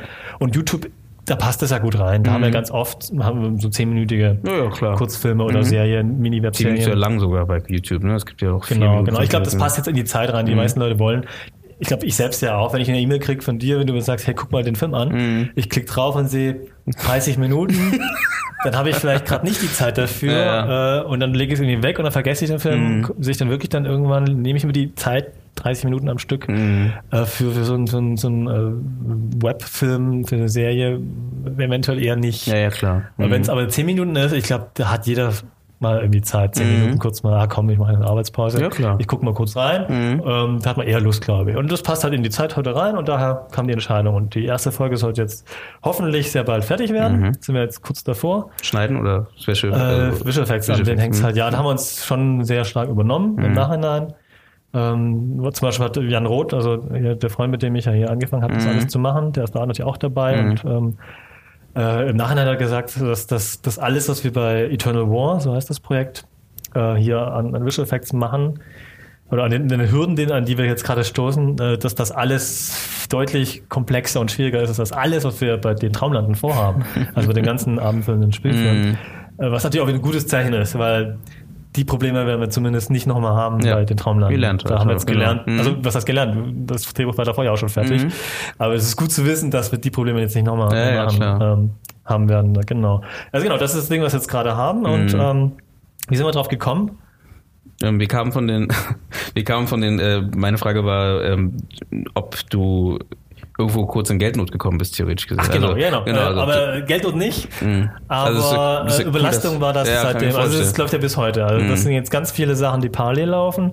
Das kann ich natürlich niemandem empfehlen. Ähm, ja gut, aber das Gute ist halt, du bleibst halt aktiv, du hast viel zu tun ähm, und wie du schon vorher gesagt hast, Ich meine, ich habe natürlich auch irgendwie herausgefordert. Ich meine, ich habe ja nicht jetzt, äh, sage ich mal, aus dem Nichts heraus einfach mal auf den Knopf gedrückt und da kam eine Drehbuchförderung rein. Ja. Ich habe ja schon was geschrieben, wo ich dachte, könnte ja vielleicht funktionieren.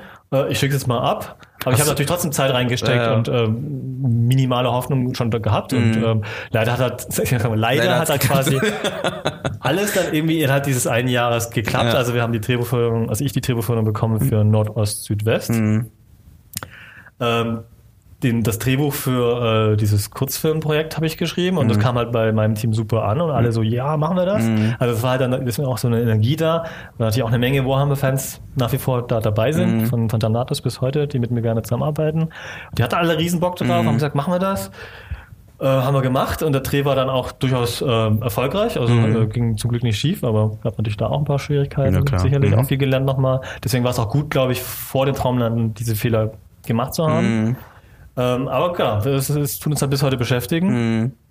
Ähm, wird hoffentlich das ist mal langsam fertig. Ähm, aber genau, und dann kam dann nachher eben der Kontakt mit äh, Sven Ebeling zustande, was ja eben auch aus Nichts kam plötzlich. Ein Produzent, der das Projekt toll findet und ähm, dann, bingo, ein paar Monate später ähm, klingeln auch seine ähm, chinesischen Investoren an und finden es toll und wollen es finanzieren. Ja. Und plötzlich sah es so aus, als würde dann irgendwie alles auf einmal funktionieren irgendwie. Also es war dann schon eine gute Zeit, sag ich mal. Sehr anstrengend, aber gut. Aber leider ähm, letztes Jahr im Sommer, nach etwa einem halben Jahr, ähm, sind die Chinesen dann ausgestiegen. Und äh, so genau weiß ich nicht warum. Also es wird nicht so offen drüber gesprochen. Ich bin ja auch nicht komplett, also es ist eher selten live dabei. Ich bin ja nicht in Peking. Da war ja der Produzent, hat mit ihnen gesprochen und eben äh, ähm, ja eben da eben das Ganze weiterentwickelt. Also bei mir ging es natürlich rein um, um den Stoff, also Ja, die klar. Story. Mhm. Äh, natürlich auch natürlich ein paar logistische Entscheidungen. Welche Szenen kann man denn in China drehen? Welche Landschaften von dort passen denn zu der Vorstellung von mir und so? Also ich war natürlich schon sehr stark involviert die ganze Zeit, auch was Casting betrifft. Welche Mhm. Ja. Schauspieler kann ich mir in welcher Rolle vorstellen? Mhm. Natürlich auch Wahnsinn, sich hier mit ganz berühmten Personen plötzlich auseinanderzusetzen. Mhm. Welche Top-Schauspieler findet man selber toll und wird mit denen gerne mal zusammenarbeiten? Mhm. Wer passt da in den Charakter gut rein und so? Ähm, ja, aber leider am Ende ähm, haben sie sich zurückgezogen. Wir wussten- Also ich weiß es nicht genau, warum. Ähm, ich glaube auch, dass Sven es nicht so ganz genau weiß. Ähm, ist natürlich auch was Kulturelles, dass natürlich auch in der auch chinesischen sein, Kultur ja. nicht so offen Mhm. drüber gesprochen wird. Also ähm, letzten Endes, ja. Ich weiß es nicht, muss jetzt abhaken. Schade, auch ein Lernprozess gewesen, aber der, die Trommel ist halt zerplatzt. Ich war natürlich die ganze Zeit schon skeptisch, weil das war einfach zu verrückt. Das war, wenn es geklappt hätte, wäre das halt auch ähm, eine richtig große Produktion geworden. Ja, ja. Ich als Erstlingsregisseur, dann so eine chinesisch-deutsche Koproduktion gibt es jetzt ja auch, gab es auch, glaube ich, in Nicht der so. Größenordnung. Ja, gar nicht Noch gar ne? nicht, glaube ich, ja. Oder vielleicht in kleineren Dingen. Wird, glaube ich, jetzt was Größeres kommen. Der Christian Albert hat mit, chinesischen Produzenten so ein großes Fantasy-Projekt ähm, am Start. Also gut, aber der ist halt auch ein bekannter Regisseur. Dann klappt das halt dann auch. Bei mir hat es jetzt halt nicht geklappt. Und ja, und seitdem ähm, strampel ich jetzt halt. Ja. Ähm, aber wie gesagt, das ist ähm, positive Energie. Es ist äh, lieber, ist besser, zu viel zu tun zu haben als Ja, zu wenig. definitiv. Ähm, und es werden jetzt Sachen jetzt auch fertig und, und, und vorangebracht. Also jetzt Mhm. äh, das Drehbuch für den Martial Arts Film. Ähm, da ist jetzt die Förderung auch, läuft jetzt dann auch aus. Mhm. Da ist die Fassung, die steht dann auch bald. Und dann geht's da wiederum schon Wieder weiter von- Produzentensuche. Aber Ja. das ist jetzt nichts, wo ich jetzt irgendwie jeden Tag viel unbedingt viel Zeit reinstecken Mhm. muss. Da schickt man halt den, den Leuten, die, die man kennt, ähm, einfach das Drehbuch Mhm. oder lernt auch dann teilweise natürlich neue Leute kennen. Aber da bin ich jetzt nicht unbedingt, sage ich mal, jetzt jeden Tag äh, Mhm. stark involviert. Ja, jetzt müssen wir halt El Tolerant, zumindest die erste Folge zu Ende bringen Mhm. Und bereiten uns auf den Traumlandedreh vor. Cool. Das ist das, was gerade passiert, genau. Also wir müssen ähm, leider zum Ende kommen, weil ähm, du musst auch gleich weiter. und ähm, wir haben schon unsere Stunde voll. Und ich glaube, da ist noch viel Stoff drin. Aber ich habe auch noch einige Sachen, die ich, äh, äh, wo ich gerne noch drüber reden wollte. Aber ähm, ich glaube, wir verschieben das einfach mal auf ein zweites Gespräch. Ähm, also du hast noch irgendwas, was du loswerden möchtest. Ähm, vielleicht noch mal ein paar Links, paar ähm, Richtungen, äh, was dir wichtig ist, was du noch, ähm, wo die Leute mal was über dich sehen können oder was du noch rausposaunen möchtest in die Welt oder was auch immer. Hast du da irgendwas? Jetzt äh, habe ich einfach nur ins Blaue hinaus gefragt, aber ähm, naja, ich, ich fände es auf jeden Fall schön, wenn wir es schaffen, da, da eine, eine größere Vernetzung hinzubekommen. Also das ist was, was wir, was wir versuchen mit dem neuen deutschen Genrefilm. Weil wir wissen, es gibt in Deutschland, es gibt sehr viele, glaube ich, die ähm, so ein bisschen die Nase voll haben von dem, dem typisch deutschen Film, so Mhm. wie er halt jetzt eben ist. Und warum jetzt genau, das ist ja auch eine Sache, die wir, worüber wir auch alle schreiben und Mhm. nachdenken, auch im neuen deutschen Genrefilm. Da habe ich ja auch ein paar Artikel, Mhm. ähm, kann man sich gerne auch einlesen, ein paar Thesen. Ähm, das ist aber vielleicht auch gar nicht so wichtig, woran, naja, gut, es ist schon wichtig, mal drüber nachzudenken, aber letzten Endes, das Wichtigste ist ja, dass, dass wir ähm, da auch äh, präsent werden, sichtbar werden für eben gerade die Entscheider, Mhm. dass die sehen, ja, da gibt's halt wirklich das Publikum, das, das einfach, das wir nicht mehr erreichen mit der Art Filme, die wir bisher machen. Es gäbe aber die Chance, vielleicht dann noch äh, die Kurve zu bekommen, Ja. bevor, sag ich mal, wirklich äh, die, die, die kommende nächste Generation gar keine deutschen Filme oder Serien. Mhm. Ähm, naja, gar, es gibt immer ein paar, aber wir wissen, wir wissen, dass ja, es, das- es wird weniger und erst recht Genrefilme, ne? Also ja, die also in unserem Altersdurchschnitt, äh, nicht. Durchschnitt, sag ich mal, ähm, in meinem Freundeskreis sehe ich es ja auf jeden Fall komplett ganz wenige. Ja, klar. Also Fast muss, gar keiner schaut Ja. noch deutsches Fernsehen. Und schaltet mental quasi schon sofort ab, wenn, mhm. wenn, wenn jemand äh, ein Plakat sieht und merkt, das ist ein deutscher Film. Einfach weil er deutsch ist. Mhm. Was man ja oft auf Poster schon erkennt. Mhm. Ist ja auch schon noch ein Thema für sich. Ähm, genau, also diese, diese, diese ablehnende Haltung aus, aus den, das, das sind aus den ja, Fehlern, sage ich mal, der Vergangenheit, mhm. dass man jahrzehntelang halt eben da den, den Schritt verpasst hat, den Anschluss verpasst hat an die Entwicklung, die, die es drumherum ja. im Ausland gab. Also ja. meine These ist ja, dass das für viele heutige Entscheider, die noch auf ihren Entscheiderstühlen sitzen, allzu lange werden sie nicht mehr bleiben, rein aus biologischen mhm. Gründen, sage ich mal, aber dass, dass gerade diese Entwicklung seit den 70er Jahren ähm, dass, dass man da halt diese ganzen Filme als B-Movies abgestempelt hat, als irgendwie äh, minderwertig eben. Die liefen ja auch oft teilweise in solchen Bahnhofskinos, also gerade so die ersten Schocker- und Horror-Slasher-Filme, äh, die waren ja auch anrüchig und so, die hat man ja dann illegal oder irgendwie äh, unter der Hand dann irgendwie, mm. die waren ja verboten, FSK 18 ja, oder noch klar. mehr mm. Index, hat man dann irgendwie äh, sich illegal kopiert und bei Kumpels dann irgendwie besorgt und heimlich angeschaut und so. Also diese ganze Sache hat natürlich ihre Gründe, warum das abgelehnt worden ist, aber man hat dann verpasst, glaube ich, zu erkennen, dass daraus eine Kultur geworden ist, mhm. die auch hohe Relevanz hat und die, die erzählerische Möglichkeiten aufbietet, die jetzt eben heute zu den modernen Horrorfilmen geführt haben, auch den modernen Fantasy-Science-Fiction-Filmen, mhm. die, die, also alle guten Genrefilme sind äh, hochrelevant, weil sie eben über eine andere Art und Weise des Erzählens etwas über die Menschen, die Menschheit und, und, und das Leben, die Welt, Gott und die Welt halt erzählt. Ja, genau. Schön. Und das ist das, was äh, die Amerikaner, die Skandinavier, die Briten, die Franzosen, Japaner, ähm, Koreaner äh, in den letzten Jahrzehnten halt massiv kultiviert haben mhm. und vorangebracht haben. Und ähm, ja, das ist das, was mich halt antreibt, weil ich mir denke, so, ich bin hier geboren, bin hier aufgewachsen, bin gerne in diesem Land, mhm. Deutschland super, möchte auch hier bleiben, möchte nicht unbedingt irgendwie ins äh, irgendwie äh, auswandern müssen. Ja, ja. Aber schade, dass das, was mich äh, leidenschaftlich antreibt, dass das hier nicht gemacht wird. Mhm. Ähm, und daher, ja, gibt es diese ganze also glaub, Energie hier. Genau, ich, ich glaube auch dazu, da kommt noch dazu, dass wir halt ähm, genau durch den durch die äh, aus den 70ern, was da äh, eben nicht entstanden ist, ähm, also die Kultur, die, sich nicht daraus gebildet hat in Deutschland jetzt, also zumindest bei den Entscheidern, was jetzt ähm, die das Geld haben, ähm, hat, hat sich auch keine Möglichkeit entwickelt, eine Sprache in diese Richtung zu entwickeln halt, ne? So wie ähm, meine die Berliner Schule oder ähm, das, das ist einfach nicht dazu gekommen. Ne? Das heißt, ähm, alle, die du genannt hast, die Skandinavier, die Koreaner etc., die haben alle ihre eigene Sprache entwickelt, äh, Filmsprache entwickelt, die wir schätzen und lieben gelernt haben, auch mhm. die Amerikaner. Und ähm, das fehlt jetzt noch. Das äh, merke ich ganz doll zum Beispiel im ganz kleinen Bereich. Ich habe, äh, ich schreibe gerade einen Science-Fiction-Film äh, und es, es fällt mir als äh, in Deutschland leben, ich, ich wollte es in Deutschland spielen lassen, in Berlin spielen lassen, ähm, ganz schwierig irgendwie Berlin oder Deutschland äh, in weiß ich nicht, sagen wir mal in 100 Jahren vorzustellen. Einfach mhm. nur, weil wir haben keine ähm, visuellen Beispiele. Vielleicht in der Kunst vielleicht ein paar Sachen, definitiv. Äh, da suche ich gerade noch ein bisschen durch und gucke gerade, was es da so gibt. Aber so im Mainstream oder was es irgendwie ähm, greifbarer macht, ne, ein Film oder eine Serie in diese Richtung, es gibt sehr, sehr, sehr wenig dazu. Mhm. Und ähm, da merkt man einfach, dass uns da noch die Sprache fehlt. Die, äh, und wir, vielleicht auch, vielleicht ist es auch eine gute Sache auf einer Seite, wir haben gerade die Möglichkeit, diese zu entwickeln, mhm. was jetzt den Genrefilm angeht. Und äh, zum anderen aber auch die schlechte Seite, dass man halt irgendwie ja ein bisschen länger braucht. Man muss ein bisschen mehr überlegen, was geht. Man muss die Zuschauer auch wieder trainieren. Man muss wieder ne wieder. Ja, das sehen wir ja ne? auf der Journale genauso wie immer im Internet mit, mit unseren eigenen Filmen. Das ist halt die ganze diese ganze Band, äh, Spannbreite, Spannbreite. Bandbreite an, an, an, an Hürden, die wir da halt eben sehen. Das Publikum reagiert natürlich dann erstmal ablehnend mhm. und es gibt halt diese noch keine Tradition, noch keine, keine visuellen ähm, Elemente, die man schon kennt und dann ist es erstmal irgendwie fremd. Aber es wäre ja auch keine Lösung, sage ich mal, eins zu eins im amerikanischen Stil nachzumachen, was natürlich dummerweise, sage ich äh, ganz klar, äh, von vielen gemacht wird, mhm. äh, die einfach dann, was okay ist, man ist halt Fan, ich habe ja, ich meine, das ist ja immer so, man fängt als Filmemacher ja oft so an und kopiert erstmal mhm. viel. Hat ja, glaube ich, auch Coppola mal gesagt, ist völlig in Ordnung. Er hat genauso angefangen. Du kopierst mal die, die großen Meister mhm. und Meisterinnen, die du halt dann eben kennst, die großen tollen Filme.